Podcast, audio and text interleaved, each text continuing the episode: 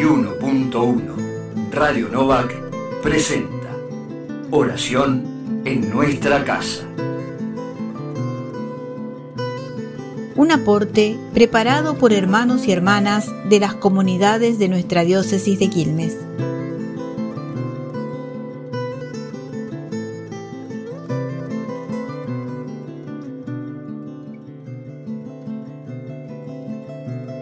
Comenzamos la oración en nuestra casa de este sábado 20 de noviembre.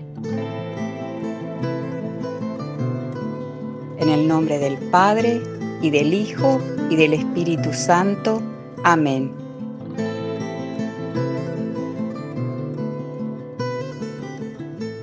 Evangelio según San Lucas. Se acercaron a Jesús algunos saduceos que niegan la resurrección y le dijeron, Maestro, Moisés nos ha ordenado, si alguien está casado y muere sin tener hijos, que su hermano para darle descendencia se case con la viuda. Ahora bien, había siete hermanos. El primero se casó y murió sin tener hijos. El segundo se casó con la viuda y luego el tercero. Y así murieron los siete sin dejar descendencia. Finalmente también murió la mujer. Cuando resuciten los muertos, ¿de quién será esposa, ya que los siete la tuvieron por mujer? Jesús les respondió, En este mundo los hombres y las mujeres se casan, pero los que sean juzgados dignos de participar del mundo futuro y de la resurrección no se casarán, ya no pueden morir porque son semejantes a los ángeles y son hijos de Dios al ser hijos de la resurrección. Que los muertos van a resucitar, Moisés lo ha dado a entender en el pasaje de la zarza, cuando llama al Señor el Dios de Abraham, el Dios de Isaac y el Dios de Jacob, porque Él no es un Dios de muertos, sino de vivientes. Todos, en efecto, viven para Él. Tomando la palabra, algunos escribas le dijeron, Maestro, has hablado bien, y ya no se atrevían a preguntarle nada.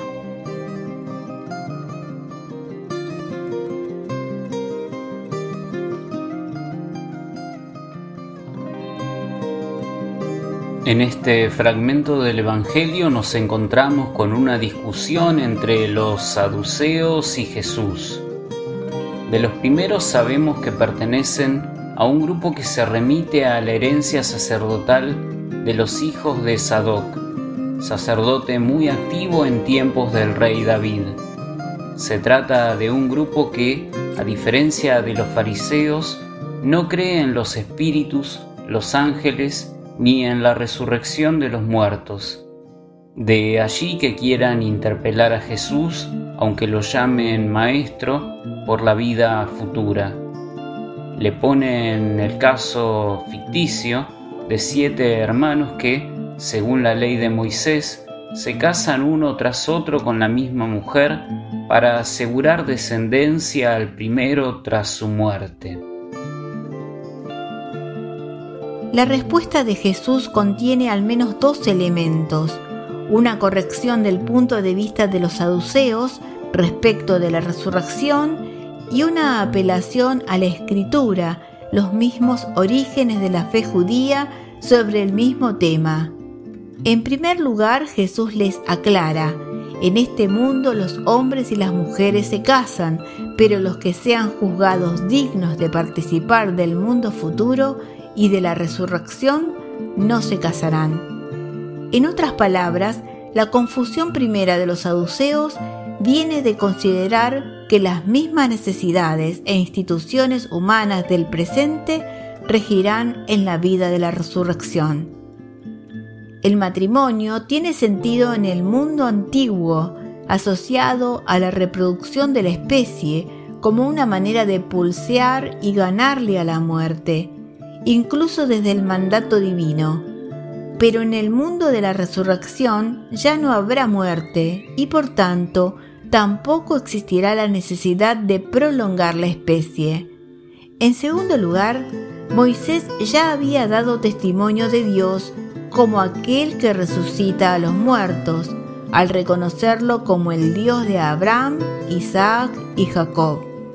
La conclusión de Jesús resulta tan profunda como superadora, porque Él no es un Dios de muertos, sino de vivos. Todos, en efecto, viven para Él. En el medio de esta discusión, Jesús afirma una de las esperanzas de fe más importantes para la vida cristiana, incluso para los anhelos humanos más profundos. Es la esperanza que nace de reconocer que Dios es un Dios de vivos, no de muertos, y para Él todos viven. Las esperanzas y anhelos más profundos de nuestra humanidad que manifiesta una inquietud interior, rechazo y miedo a la muerte, junto con un deseo de permanecer en lo más maravilloso de la vida, se ven contemplados en la respuesta amorosa de Dios. Una vida que no comienza después de morir, sino que empezando aquí mismo, encuentra la plenitud del amor, la amistad y la cercanía absoluta con Dios, con los demás, con todo lo creado, luego del paso de la muerte. ¿A qué me siento llamado por la palabra de Dios?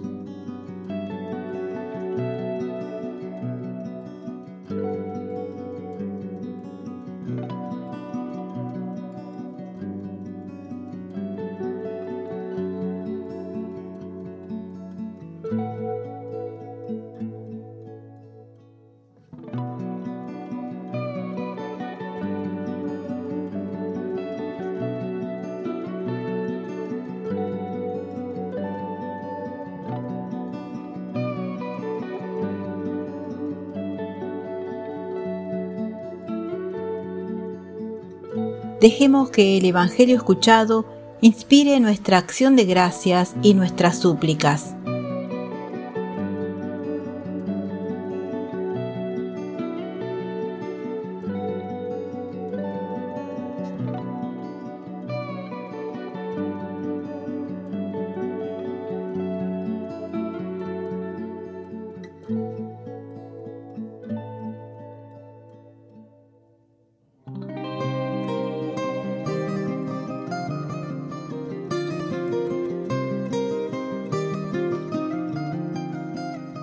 Unidos en el mismo espíritu, te invocamos, Padre, como Jesús nos enseñó. Padre nuestro, que estás en el cielo, santificado sea tu nombre.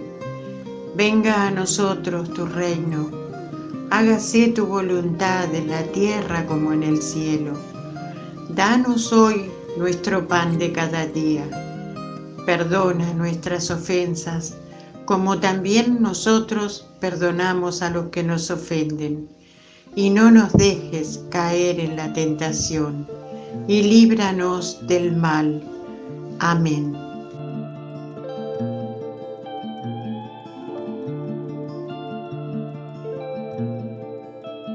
La paz de Dios, que supera toda comprensión, custodie nuestros corazones y pensamientos en Cristo Jesús. En el nombre del Padre y del Hijo y del Espíritu Santo. Amén.